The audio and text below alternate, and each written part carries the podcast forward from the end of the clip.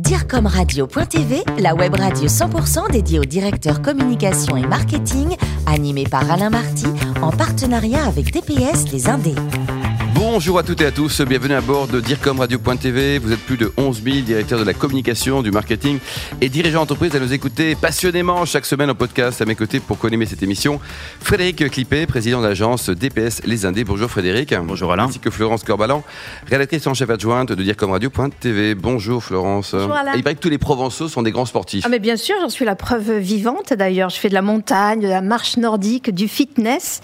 D'ailleurs, c'est un autre provençal qui va nous parler de fitness puisque nous recevons Jean-Philippe Ferrier, directeur marketing et communication du groupe Fitness Park. Bonjour Jean-Philippe. Bonjour à tous. Vous êtes né à, Cavaillon, donc, et vous avez une formation atypique par rapport au poste que vous occupez aujourd'hui. Vous avez fait deux ans d'IUT informatique génie logiciel et un master 2 en management informatique. Alors, à quel moment avez-vous bifurqué, si je peux m'exprimer ainsi hein? Alors, c'est vrai que euh, parcours atypique, euh, j'étais pas du tout voué à faire de la communication et du marketing, mais euh, vous savez, il y a toujours des petites unités de découverte qui font qu'on apprend un petit peu ce qu'est le média, ce qu'est la communication. Et en fait, petit à petit, ça m'a donné le goût à, à, à cela, et c'est surtout lors de mes alternances réalisées lors de cette période de- d'études où euh, finalement j'ai dû appliquer l'informatique dans le milieu de la communication, en communication interne, en communication externe. En fait, je me suis dit, ben, c'est pas le côté informatique qui me plaît, c'est le côté Ouais. communication. Très bien. Justement, alors, à la suite de vos trois ans euh, d'alternance, vous signez un CDI en 2005 chez le groupe euh, C2, qui est une agence de communication à Marseille, pas très loin de Cavaillon en fait. Exactement, je suis resté dans le coin au début.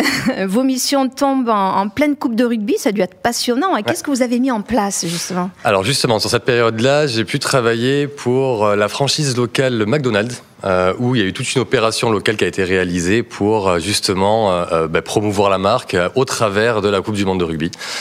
Donc du site internet, du print, de l'event, de la mise en place de, de PLV dans les points de vente. Voilà, tout un dispositif global 360 comme on peut l'appeler aujourd'hui, et qui a été finalement le point d'honneur à me dire ouais c'est vraiment ça que je veux faire en fait.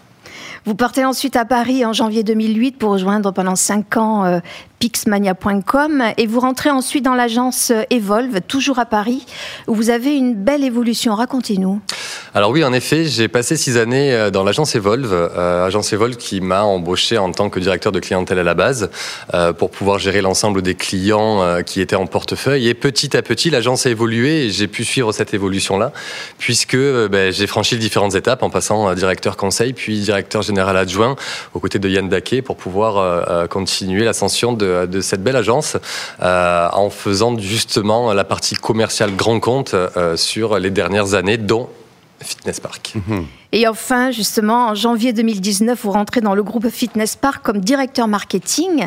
Mais il y a une particularité, il me semble que vous connaissiez déjà l'enseigne, n'est-ce pas? Oui, en effet, justement, dans, dans l'agence Evolve, en fait, on a euh, participé à l'appel d'offres pour opérer le rebranding de Fitness Park euh, en 2016. Euh, nous avons gagné cette compétition. J'ai été directeur commercial Bravo. de ce compte-là. Merci. J'ai été directeur commercial de ce compte-là. et donc, on a monté et co-construit avec, avec Fitness Park cette euh, nouvelle identité qui fait aujourd'hui euh, de Fitness Park ce, qu'elle est, euh, avec justement cette bascule il y a maintenant 11 mois. euh, 11 mois quoi. du Et combien de clubs aujourd'hui en France? Alors aujourd'hui, Fitness Park, c'est plus de 200 clubs. Ah oui. Et ça appartient à qui l'historique un peu capitalistique de, de l'entreprise? Alors en fait, à la base, euh, Fitness Park euh, fait partie du groupe Moving. Euh, il y a 10 ans, la marque a été créée avec ce positionnement de vouloir démocratiser le fitness auprès des Français, euh, en proposant enfin du fitness à prix accessible. Euh, casser un petit peu les codes du middle market où on était sur des prix à 70, 80 euros. Combien ça coûte chez vous Euh, maintenant? Alors aujourd'hui, c'est 19,95 le premier mois. 19,95. 29,95 Fallait, le mois que- fallait y penser à ce prix-là. hein. faire du, du sport, hein, Ouais. c'est pas cher. hein. Exactement. Bah, c'est- c'est justement cet objectif-là de démocratiser le fitness. Et c'était l'objectif, euh, il y a 10 ans, euh, de pouvoir mettre les Français au fitness finalement avec ce nouveau modèle. Alors moi j'aimerais savoir, euh, Jean-Philippe, ce qui distingue en termes de positionnement Moving, puisque vous avez deux marques hein, dans le groupe, Moving de Fitness Park. Alors, les clubs moving, club moving, les, premiers, les historiques, ont, plus de 30 ans aujourd'hui, euh, avec un positionnement multi-activité, un positionnement en fonction des clubs aussi, qui se veut plutôt haut de gamme, avec un repositionnement depuis quelques années sur euh, les euh, club moving pilote. Je pense notamment à Nice ou à Oni, où on est sur un, positionnement qui est premium, avec des infrastructures, un écrin vraiment où on se sent dans, dans, un univers particulier. Ça, ça coûte plus cher, je suppose. oui, tout à fait. On est sur un modèle au-dessus. Contrairement à Fitness Park, où lui, son positionnement, c'est toujours d'être sur de l'accessibilité. En revanche, euh, il y a 3-4 ans, pour justement être euh, euh, vraiment en phase avec le marché et les attentes des consommateurs, on ne parle plus du tout de low cost, hmm.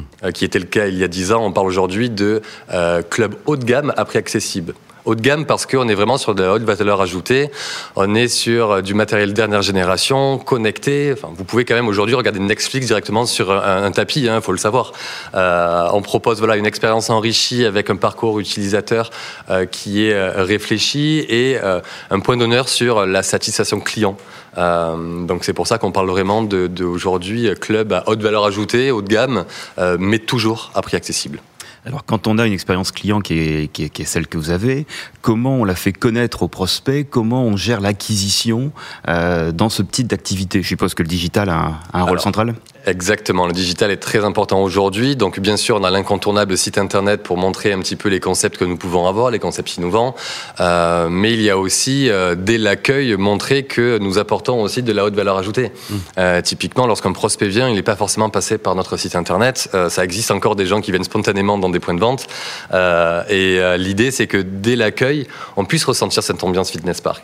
Ça passe par l'odeur, ça passe par l'expérience visuelle, ça passe par justement mettre le sourire de l'accueil. Exactement, très important, très important. Le côté innovation n'est pas forcément dans le sourire pour le coup, mais cela dit, le fait de travailler pour une, une, une enseigne qui donne le sourire à ses employés fait qu'a priori on se sentira bien à l'intérieur. C'est très important.